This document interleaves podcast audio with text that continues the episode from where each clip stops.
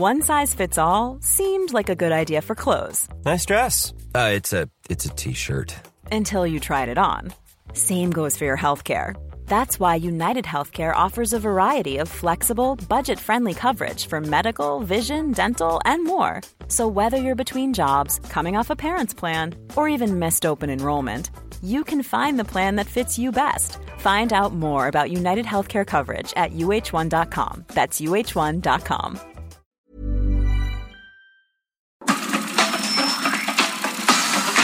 Nada más por convivir. Política, cultura y ocio. Con Juan Ignacio Zavala y Julio Patán. Aquí iniciamos.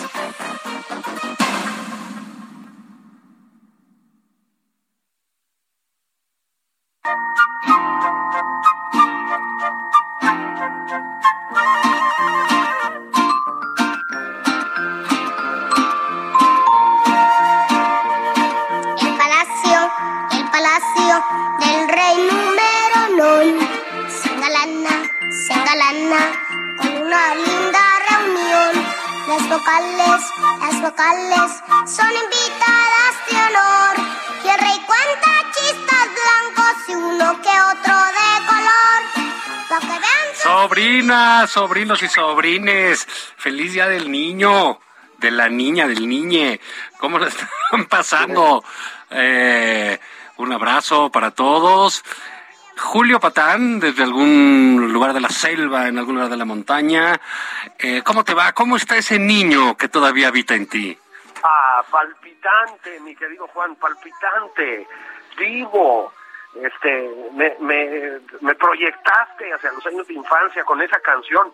Yo me pregunto si, o, o lo que estabas tratando de hacer por aquello del palacio, el palacio, ¿no? Ah, ¿No, es- no es como un abrazote cálido a ese Montessori que dirige el presidente del país? Sí, claro, claro. Hoy es un Montessori, ya el lunes vuelve a ser el CCH eh, de, de- de Palacio, pero sí, el Palacio, el Palacio se engalana. Una pregunta quisiera hacer yo a, a- a nuestros radioescuchas, Julio, con toda seriedad. Ojalá lo, lo, lo tomen a bien, porque luego todo lo distorsiona, ¿no? Uno- Sí, sí, uno- sí, es gente que está muy mal, sí. Así es, así es. Uno pregunta Sí, de buena sí. fe, etcétera, y luego nunca salen por, por ahí, pues ciertos tuiteras, ¿verdad? De la derecha, este, pues con eh, sus malos pensamientos y sus fobias. ¿Cómo hubiera sido el presidente López Obrador de niño? ¿Cómo se imaginan que era ese niño eh, con su carita haciendo sus travesuras? Yo, si me permites, Juan. ¿Sí? ¿Tú qué, Como dijiste ves? de Pepito, ¿no? Este, para, para seguir con las referencias antiguas.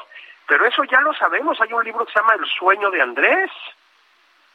Era un, un niño lleno de visión de futuro, con mucha conciencia del lugar especial que le reservaba la historia patria, ¿no? En el futuro inmediato, por lo que estamos viendo de los libros de texto, gracias a Marx Arriaga. No, no, yo creo que yo creo que ya está escrita esa historia. ¿Sí? ¿Tú crees? Bueno, falta lo mejor por escribirse, ¿verdad? Pero la del niño que fue Andresito, si nos permiten llamarle con esa confianza, y desde el cariño, Bueno, al, al- al- al niño Andrés, sí, sí, claro. ¿no? Andresito ya. Y te digo, y ahora ese niño tiene todo un Montessori, ¿no? Este, Claudia con sus Sheinbaum que amiguitos. sale, sí, con sus amiguitos, Claudia Sheinbaum que sale corriendo por las calles del centro, Mario Delgado que hace pataletas, ¿no? Manuel Bartlett que le roba el lunch a todos. que le roba el lunch, ¿no? Sí, es que- manero que se venga cuando le roba el lunch. Manera se anda madreando a todos, ¿no? Y persigue, y persigue a la directora, la quiere meter a la cárcel. Exactamente. Porque bueno, igual también era de ese de, ah, niño, deja de estar chingando, ¿no? Yo creo que sí. Yo creo que igual era de esos, ¿no? Ah, no, mamá, que yo quiera, que, que yo digo, y ese es traidor a la familia, y el otro traidor a la escuela, y yo soy Juan Escutia, ya sabes, ¿no? Híjole, sí. ¿Tú qué quieres ser de grande? Juan Escutia, mamá. ¿no? Sí, imagínate que le haya dicho, ¿tú qué quieres, Andresito, ser de, de gran? No, yo quiero ser presidente. Ahí está, tan fantasioso. Sí, exactamente. Ay, muchacho, ¿no? Mejor termina tus estudios, le deben haber dicho, ¿no? Sí. Y, y sí los terminó en 18 años, pero Sí, los terminó, ¿no? sí. Pero bueno, pues un, un, un, un abrazo para todos. Yo no sé, porque ahí en Twitter están poniendo, Julio, mensajes y ponen sus fotos de cuando eran niños y entonces todos están diciendo rescatemos ese niño que tenemos adentro no dejemos ese niño eh, que tenemos pero eso sí ya mañana hace un, chiste cualquier cosa dicen ya madura cabrón no no exactamente. infantil güey no. Ya sienta tu edad. Sí. Hijo. ya crece, ¿no? Pero bueno, pues nunca le da uno gusto a nadie, ¿no? No, no, no, eso ya lo aprendimos. En eso sí maduramos, ¿no? Julio, una pregunta para ti, contéstamela con toda honestidad. Sí, claro. Tú, desde chiquito, desde pequeño, ¿eras traidor a la patria o ya te fuiste haciendo con el tiempo? Fíjate que así visto, visto en perspectiva, yo creo que tengo que reconocer que sí, Juan. Yo creo que tengo que reconocer que sí. Por, también marcado por mis papás, ¿no? Entonces decían, puta madre, otra vez inflación, ya sabes, ¿no? Tengan en cuenta que por mi edad yo crecí en el echeverrismo, ¿no? Entonces, este, nací en la última, en los últimos respiros del sección de Díaz Ordaz y entré con Echeverría. Entonces, ¿cómo me formé? Puta, otra vez inflación, puta, otra vez desabasto, puta, ya estamos con los precios controlados, puta, ¿ya sabes? Sí. Entonces, sí, me formé en una cosa mm, muy este antiestatista, caray. O sea, me, me, me fui chueco, mano, de plano. Sí. Fíjate que a mí esto de traidores a la patria sí me trae como que recuerdos de, de, la infancia. Me remite porque pues yo fui eh, educado en, en, en hogar católico, pues, panistas, mis padres, este después nosotros. Y en ese entonces, que es esa época que añora López Obrador, en ese entonces a, a los panistas pues sí se nos decía de la traición a la patria y nos recordaba que ahí estaba todavía el Cerro de las Campanas. ¿no? Sí, claro. para, Claro. para fusilarnos. Y bueno, sorpresa, la niñez nunca se va, ha regresado y ahorita estamos en los traidores a la patria. Yo creí que en un principio era así como el, el presidente usando lenguaje inclusive, ¿no? Sí. Traidoras, traidoros y traidores, pero no. Anda desatado pensando que quien no piensa como él es traidor a la patria. Qué barbaridad, ¿no? Bueno, este, entonces, otra vez, ¿no? Dirige una especie de kindergarten, porque entonces el maestro dice, todos son traidores Lo, a la lo de él es maternal, no es kindergarten, por favor. Bueno, sí, es el maternal, perdón, sí. Sí, el kindergarten es otra cosa, ¿no? Entonces él dice, todos los que se oponen a mis designios son traidores a la patria, y ahí van todos detrás, Juan. Entonces, primero, y ahora sí, bromas aparte, el impresentable de Mario Delgado. ¿Tú cómo crees que sería de niño Mario Delgado? ¿Qué, qué hubiera hecho en ese patio de recreo Mario Delgado? Que desde chiquito yo creo que sí se veía que era bien inteligente, ¿no? No, bueno, y ¿sabes qué? Esa personalidad, ¿no? Sí, sí, sí. sí. ¿Qué, ¿Qué tal el personaje, mano? Mira, yo creo que nadie es que haya dicho, uy, qué bueno que Mario Delgado se suma a la cuarta transformación, ¿no? O sea, tampoco, ¿no? O sea, tampoco, ¿no? O sea, bueno, ya lo hemos visto, se acaba escondido en los porque Ah, sí. sus propios compañeros de partido no lo quieren, ¿no? Pues yo creo que igual de chiquito lo tenía que ir a buscar. ¿Quién faltó a la clase de geografía? Ah, no, está Mario Delgado. Vayan al baño. Está escondido en el Está escondido ¿no? en la letrina. Sí, sí, sí. Sí, eso es una interpretación válida, ¿no? Pero, digamos, nadie creo que haya dicho, uy, qué bueno que el compañero se haya sumado al movimiento, ¿no? Este, pero, aún así, aún así, Juan, ¿no? Ha estado por debajo de las expectativas. Me cae que, que tiene mérito, ¿eh? Sí. no da una. Es decir, eh, sinceramente, yo como veo esto, es una necesidad de aceptación para volver a la infancia, ¿no, Juan?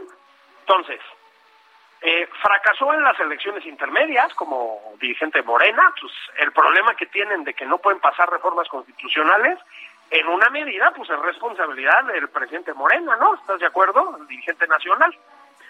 Fracasaron con la elección intermedia, la revocación de mandato, por mucho que la traten de disfrazar de un éxito y no sé qué, pues para los estándares, digamos, del ego presidencial, pues es un desastre, o sea, él esperaba 40 millones de personas abarrotando las urnas y pues no. Lo, se tiene que esconder en San Irens, le han tirado huevos en los mítines de Morena, ¿eh? no de la sucia de de Morena, lo han abucheado. Bueno, pues está como tratando de quedar bien. Y la manera de quedar bien, pues es una actitud francamente repugnante, Juan, hay que decir las cosas como son, que es la de, pues, digamos, exponer a los diputados de oposición, los que bloquearon la reforma energética, pues al linchamiento masivo. Este, hablan mucho de fascismo, pero pues también es muy como de la Cuba castrista, ¿no? Esta idea del repudio popular y todo lo demás.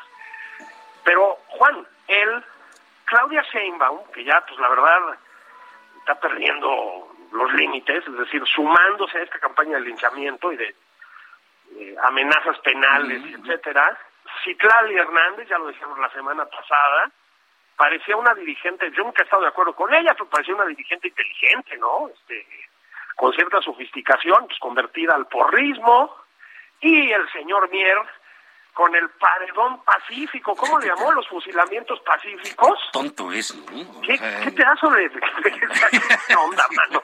Es decir, ¿cómo se atreve ¿no? Digo, yo entiendo que tiene una trayectoria absolutamente impresentable, ¿no? Sí, siempre. Pues imagínate ser gato de barre toda tu vida, pues sí está cañón, ¿no? Pues sí está feo, ¿no? O sea, tiene que dejar secuelas emocionales, pues, ¿no?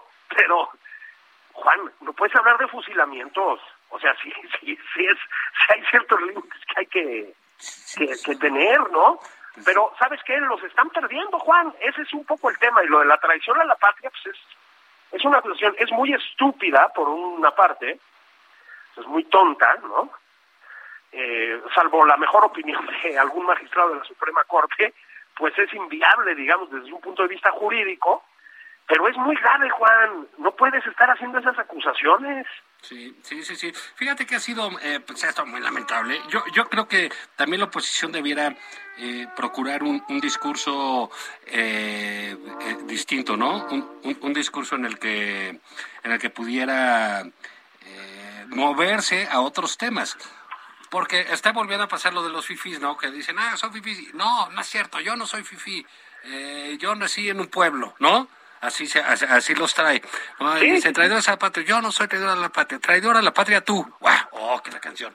Entonces, sí. no, no, no es como que lo ideal eh, entrar en ese terreno cuando él coloca esa posición. Yo creo que la oposición ha tenido una eh, eh, conducta plausible, irreprochable ciertamente en lo, lo ¿Sí? de la reforma eléctrica y debiese moverse en otros temas. Si tú quieres igual de simples, Julio, que lo del presidente para competirle, porque al presidente no, no vas a competir con él citando a Tomás de Aquino y esas cosas, ¿no? No, no, entonces, obviamente. Entonces, eh, ahí habría ese, eh, eh, ese tema. Hay en el, en el, en el ambiente, pues esta eh, idea de que todo es ya un proceso eh, de campaña del presidente, que si sabía que la reforma eléctrica iba a salir así era porque iba a sacar inmediatamente los traidores a la patria, que algo va a pasar con la reforma electoral también, ¿no? Porque no, pues va a ser muy difícil que pase cuando les dijiste a los que van a votar que son traidores a la ah, patria, pues ¿no? Y les haces una campaña y pones sus datos personales y los subes, ¿no? A ver, Juan, es que, y lo mismo, y ahora vamos para allá, sí, con la reforma, exacto, con la reforma electoral por venir. ¿Me explico? Pues, ¿cómo va a pasar la reforma electoral cuando acusas de traiciones a la patria a aquellos a los que quieres dejar sin lugares, por ejemplo, en la Cámara de Diputados, ¿no?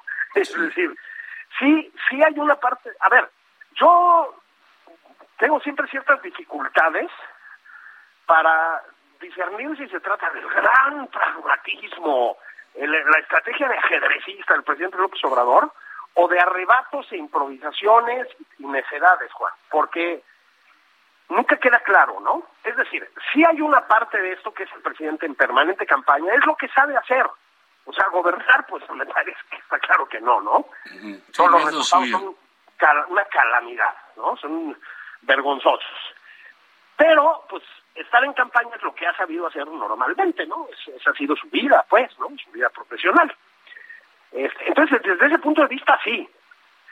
Pero es evidente que por mucho que haya tratado de usar lo de la reforma energética con vistas a la campaña permanente, digamos, perdió en la, en, la transacción, es decir, fue un golpe muy duro porque lo que hizo en esa supuesta, en, esos, en esa supuesta estrategia de campaña, digamos, pues fue despertar a la oposición, Juan. Entonces, pues, ¿dónde está el gran Maquiavelo de Tabasco, mano? O sea, es una estrategia muy mala. Entonces... Sí, pues sí les dio cohesión, ¿eh? Claro, y además les dio cierta legitimidad, es decir, pues mm, se, se festejó mucho a los diputados, pues, ¿no? Que votaron en contra. Se dijo por flota en el ambiente la idea de que la, la oposición ha despertado, Juan. Dicho sea de paso, tú y yo, con esta cosa que tenemos casi profética, me gusta decir a mí, ya habíamos dicho que vamos viendo cómo se ponen las cosas, ¿no? y que tampoco podía estar por tan muerta la oposición. Pues no, se va acercando 2024 y empiezan a surgir posibilidades. Bueno, y se encuentran filones, ¿no? O sea, filones de donde ellos pueden eh, realmente colarse, enfrentar al presidente. Creo que el presidente, pues con toda la fuerza o el carisma que tiene, que lo va a seguir teniendo, sin duda, va a seguir siendo un presidente, pues, popular, querido en muchas zonas del país también. Eh, pero bueno, también su eh, su éxito se ha visto pues eh, demeritado, va de bajada, ya empieza la caída natural en los personajes de poder. Entonces, bueno, ahí eh, se le va a ir cobrando y la oposición pues es cuando se puede ir subiendo. Hace falta un poco más de digamos, de, creatividad, me parece, política. Pero tampoco exijamos, creo que ahí van, creo que se están organizando, creo que se están dando cuenta que pueden recibir apoyo de, de, todos, no nada más eh, reclamos y, y, groserías. Y este asunto de la reforma electoral, eh, pues es va a ser importante. Fíjate, eh, Julio, algo que me llamó la atención es los autores de la reforma electoral ciertamente son expertos en cuestiones electorales. El señor Horacio Duarte y el señor Pablo Gómez. Uno es el director de aduanas y el otro es el titular de la unidad de inteligencia financiera. ¿Qué hacen si son expertos electorales? Pues deberían estar en gobernación, ¿no? Así es. Yo no sé, yo este no sé otra vez hasta qué punto esto es parte del desorden habitual en el equipo obradorista, porque ya sabes, ¿no? El secretario de Exteriores va a comprar pipas, la de la función pública también y se le pierden, ¿no? Este, etcétera. El encargado de la salud pública en este país no se encarga de la pandemia, o sea... Sí, el, de Pemex es agrónomo, o sea, todos están donde no deben de estar. Y además, además a Horacio Duarte le dijo César Duarte, Sí, le dijo César Duarte, con la pena, compañero Duarte. ¿no? Sí, pero, digamos, es, es insisto, creo que la ley electoral, este, pues debe estar, la propuesta del presidente debe estar bien hecha, no que esté de acuerdo o no. Eh, con a mí en realidad me parece que va a ser muy difícil que pase. No les creo en, lo que dicen. Sí veo que hay un afán por controlar eh, eh, el, Congreso de la manera más, más eh, digamos, eh, burda, ¿no? Que quitan, eh, quitan más, este, ¿cómo se llama? diputados de mayoría que plurinominales quieren hacer de las listas una que, que, sea que, que, la gente no vote por el diputado fulano sino por la lista del partido sabes entonces eso pues ya no se trata del ciudadano sino del partido Exactamente, sin mencionar, no nos hagamos tontos, que de manera emboscada pues quiere meterle un zarpazo al INE, bueno, que ya no sería INE, y metérselo en el bolsillo, ¿no? digamos, ya, ya, no entraría. Hay cosas que puedes decir, bueno, que, que quiten de 132 a 96 los senadores. Mira, me parece bien porque es mucho en el Senado y es demasiado gasto, pero en, para lo que gasta el presidente en sus ahorros, pues está de cuidado, ¿eh? Bueno, Porque es que- siempre sale más caro. Bueno, es que yo creo que si se trata de tirar dinero, mejor tirarlo en un buen órgano electoral, ¿no? O en una forma de representación popular, como son las cámaras, así muy directa, muy inmediata, presuntamente, que en dos bocas, de la que ahorita hablaremos, el Tren Maya, del que ahorita hablaremos, Pemex, que es un tiradero de dinero seno, Juan, o, por supuesto, la Comisión Federal de Electricidad. Ah, bueno, bueno, todo, hasta, hasta sus aeropuertos, ¿no? Que han salido carísimos, ¿no? La cancelación salió más cara que acabarlo, etcétera. Pero Julio, ¿sabes qué? Vamos a hacer una pausa No. para que vayas y compres tus golosinas. Eh, deja las chelas, cómprate un bong, un jugo de fruta y disfruta del niño que eres y nosotros nos vamos a un corte. Ah, me parece muy bien.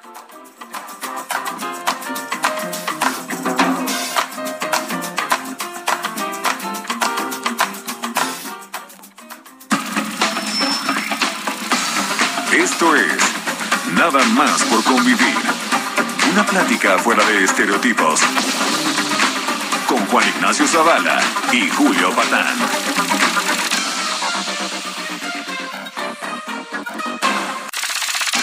Estamos de regreso en Nada más por convivir. Aquí Juan Ignacio Zavala y Julio Patán.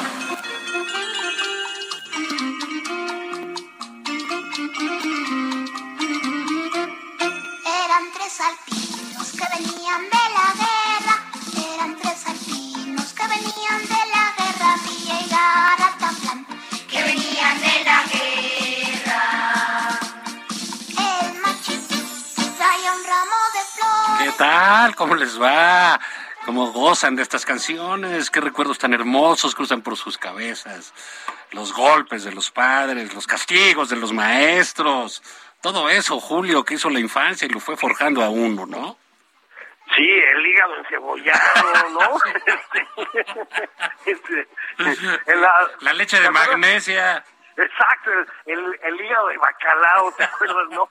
Que sabía, pero como los mil demonios, Sí, ¿no? cómetelo porque en África hay niños que no tienen que que no tiene sí, exacto, ¿no? Luego el sí, las sesiones maratónicas en el patio de la escuela, ¿no? Pero con, con el himno a la bandera, ya sabes, la humillación de los festivales de fin de curso, ¿no?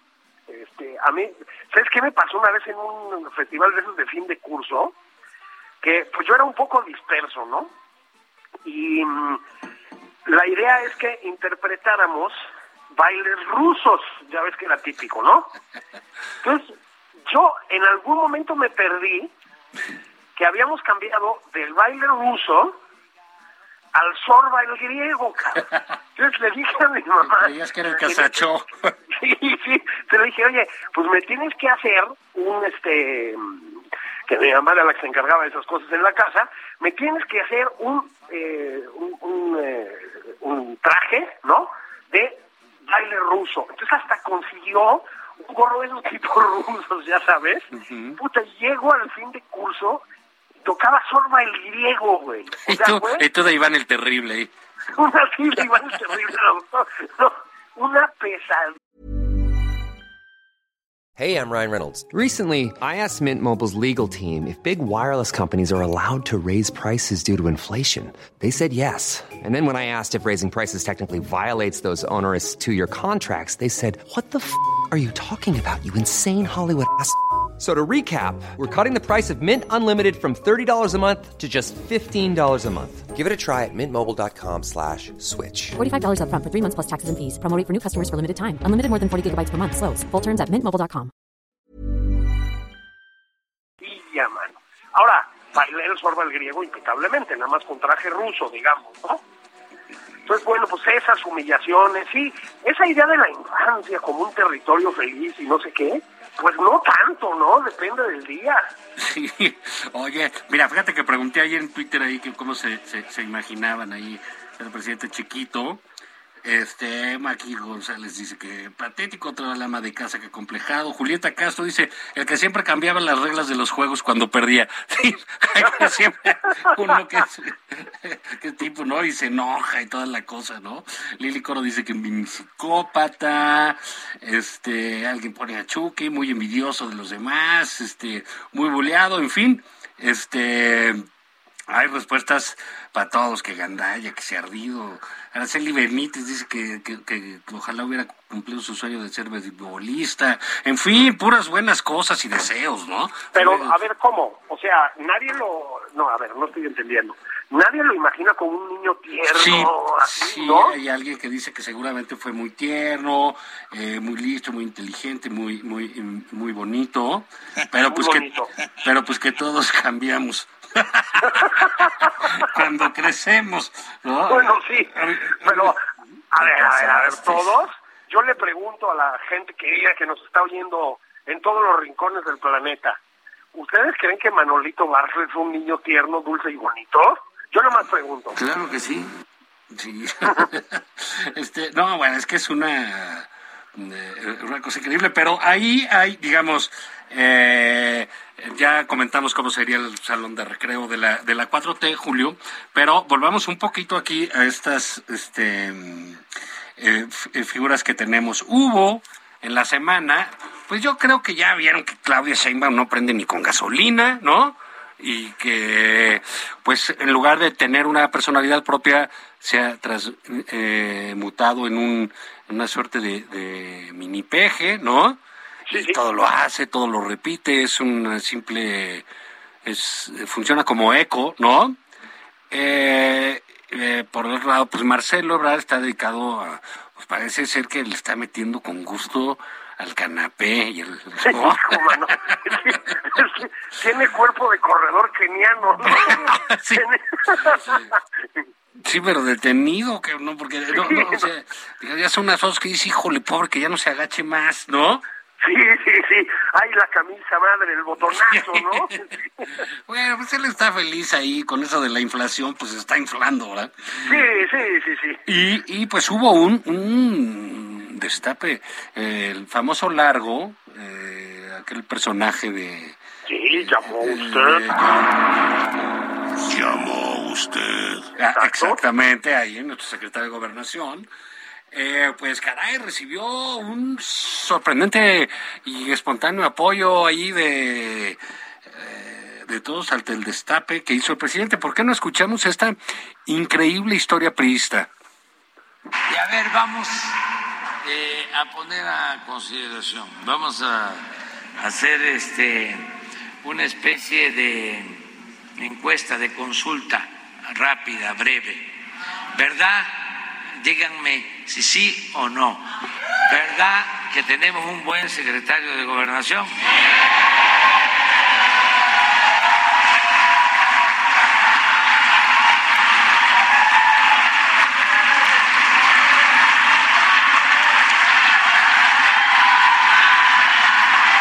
Que nos ayuda mucho.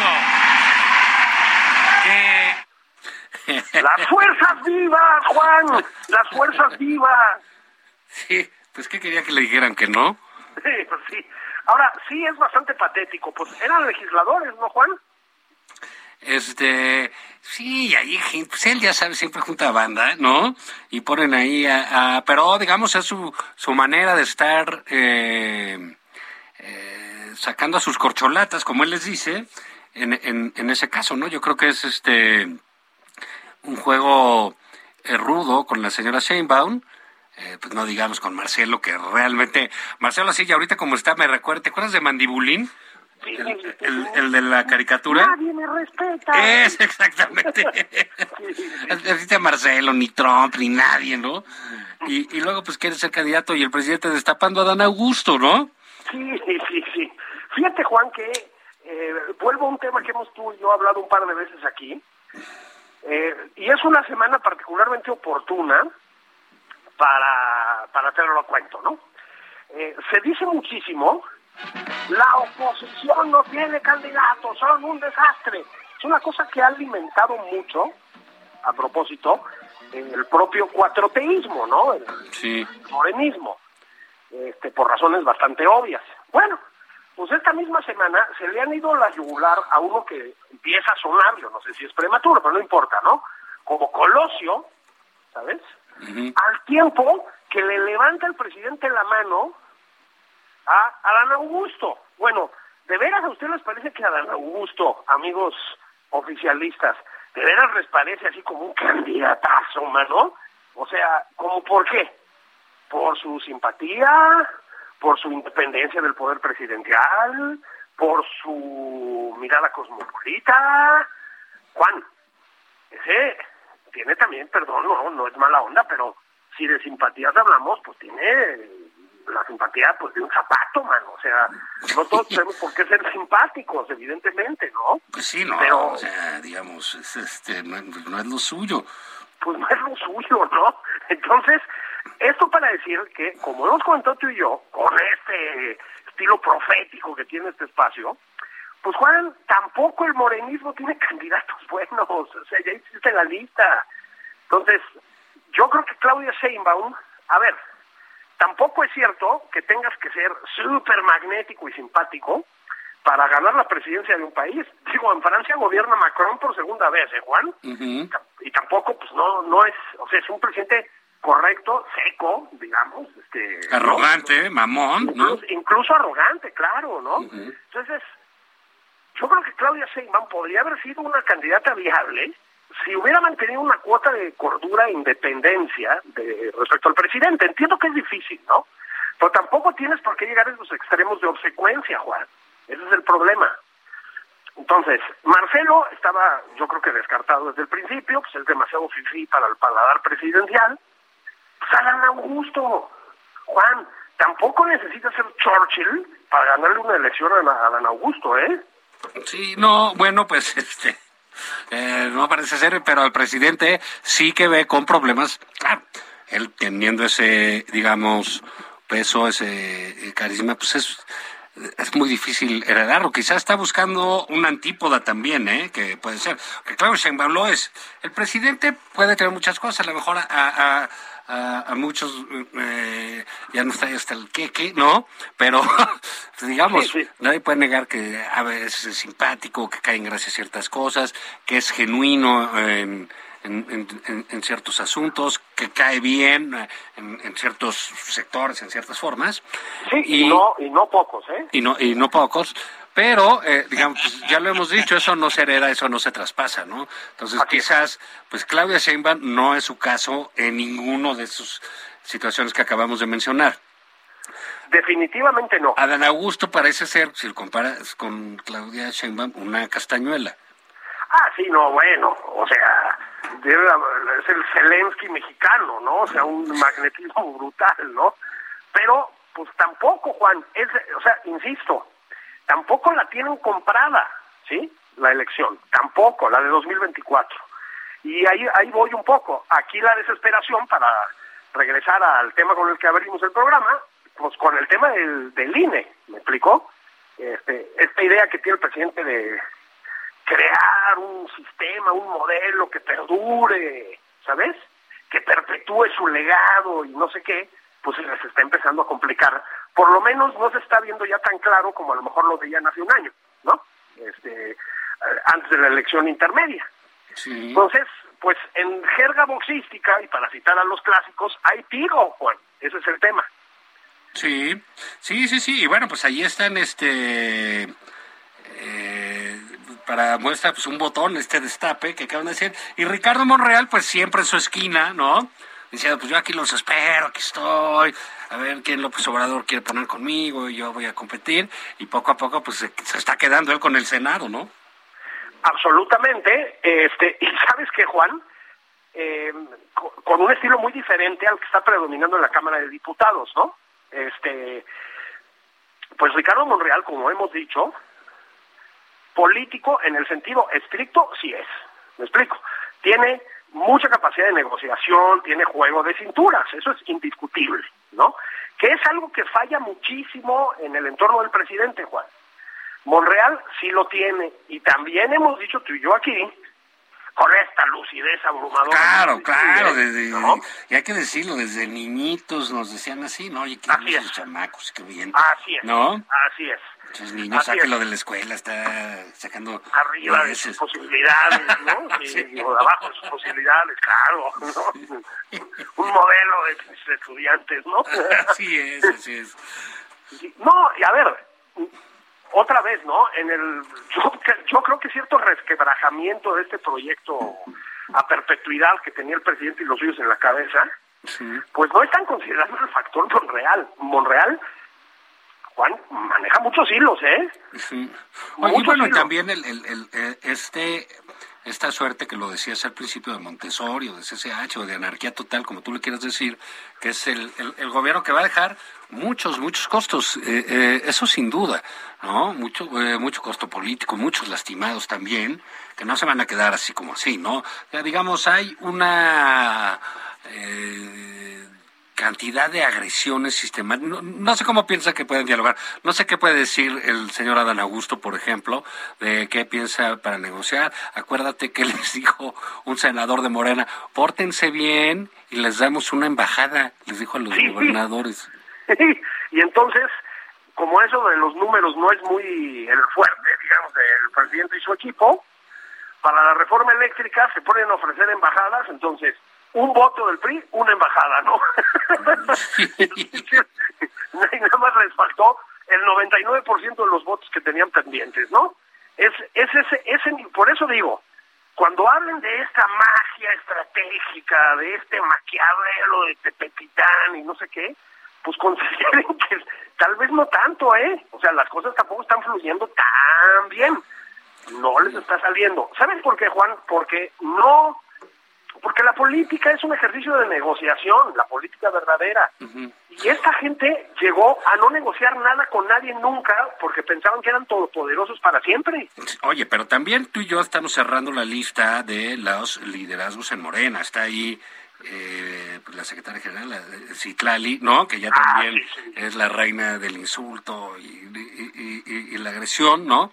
Lamentablemente una mujer con soltura, con inteligencia, pues ya está convertida, lo hemos dicho, en, en, unas sacamaloras, ¿no? Sí, sí, sí, sí, la Y eh, pues también, pues ese hombre que es toda gallardía, inteligencia eh, y simpatía, Mario Delgado, ¿por qué lo sacamos de la lista?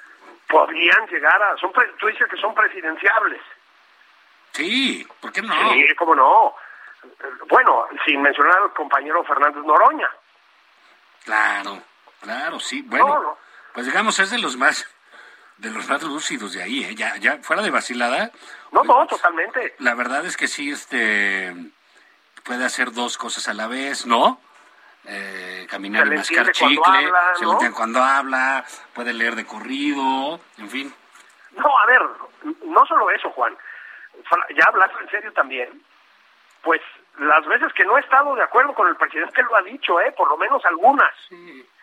Es decir, tiene una cuota pues de, independencia y pues casi voy a usar esta palabra que odio, pero de dignidad, que la neta luego sus compañeros de, de movimiento pues no no exhiben mucho, ¿no? Sí, no, bueno, no, sí.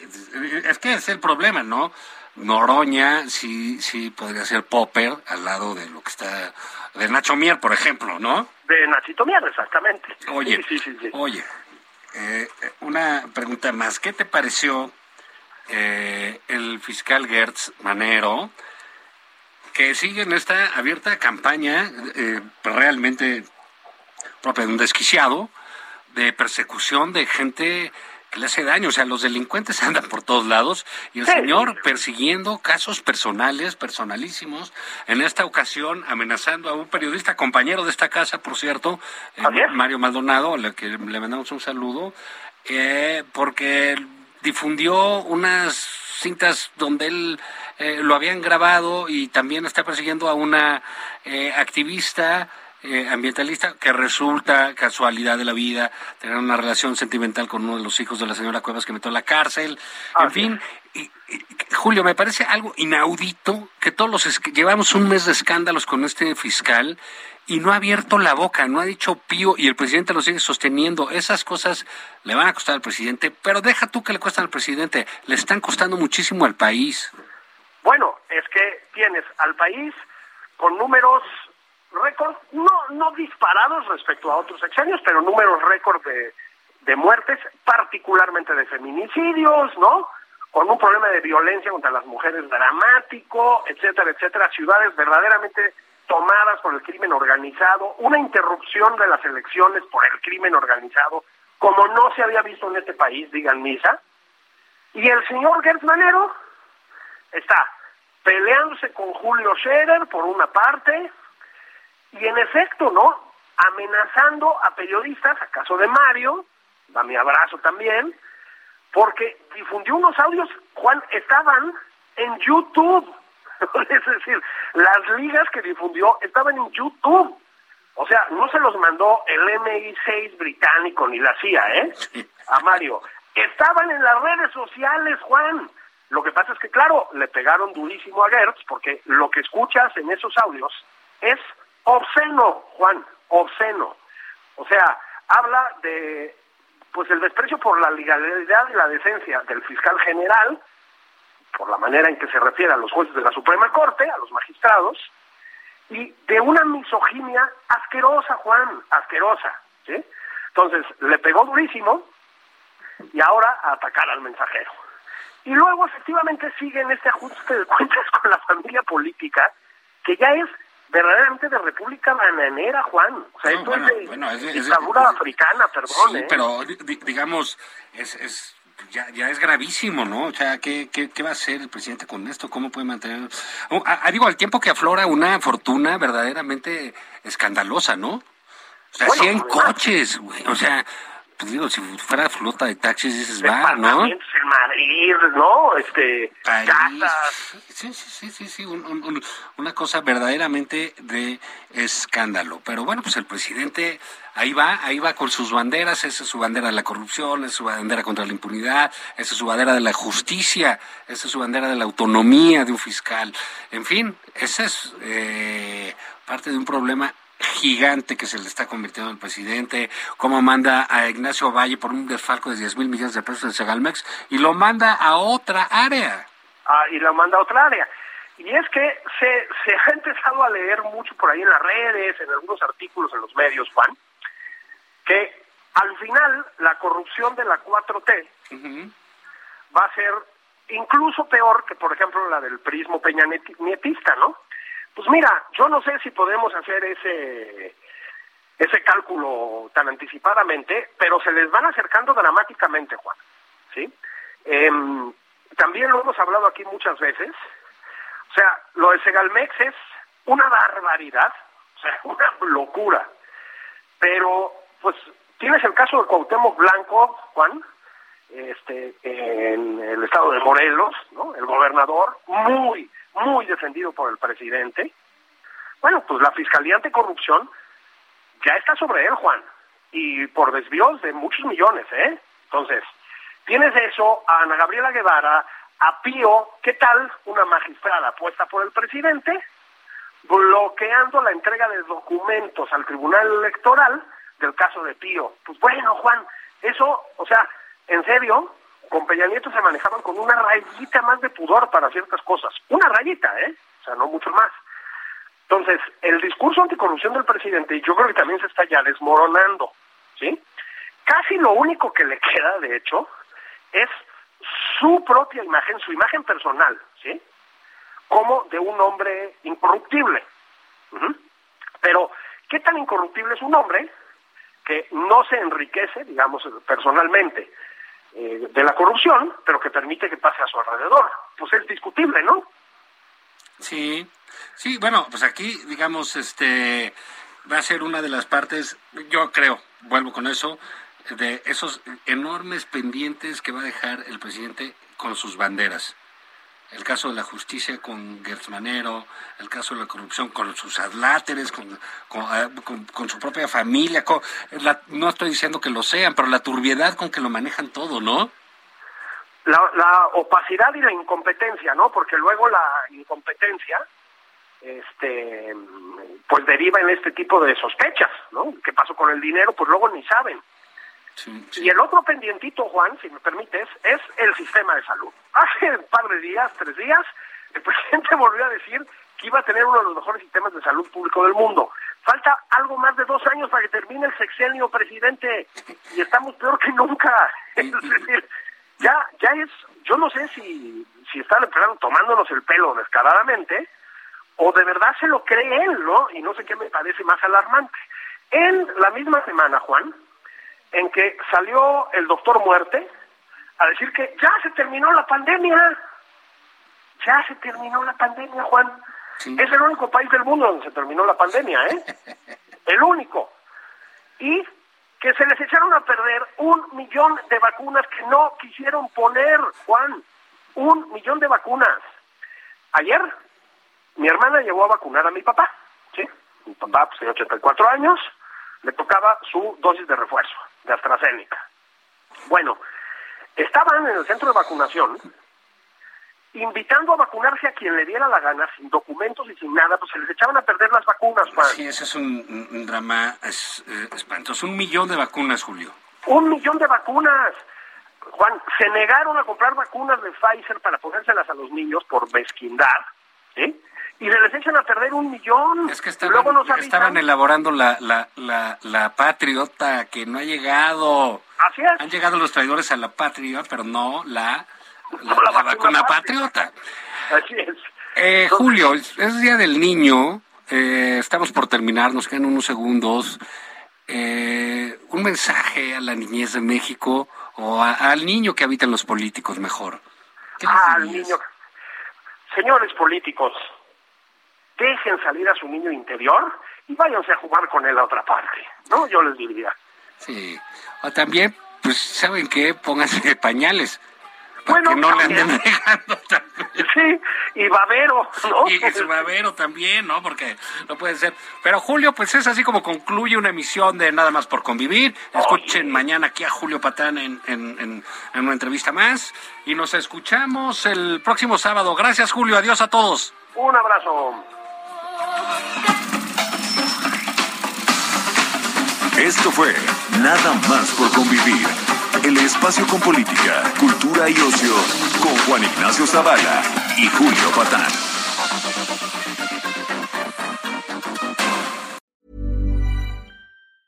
Hi, I'm Daniel, founder of Pretty Litter. Did you know cats tend to hide symptoms of sickness and pain? I learned this the hard way after losing my cat, Gingy. So I created Pretty Litter, a health monitoring litter that helps detect early signs of illness by changing colors, saving you money and potentially your cat's life. Pretty Litter is veterinarian developed, and it's the easiest way to keep tabs on your fur baby's health right at home. Go to prettylitter.com and use code ACAST for 20% off your first order and a free cat toy. Terms and conditions apply. See site for details.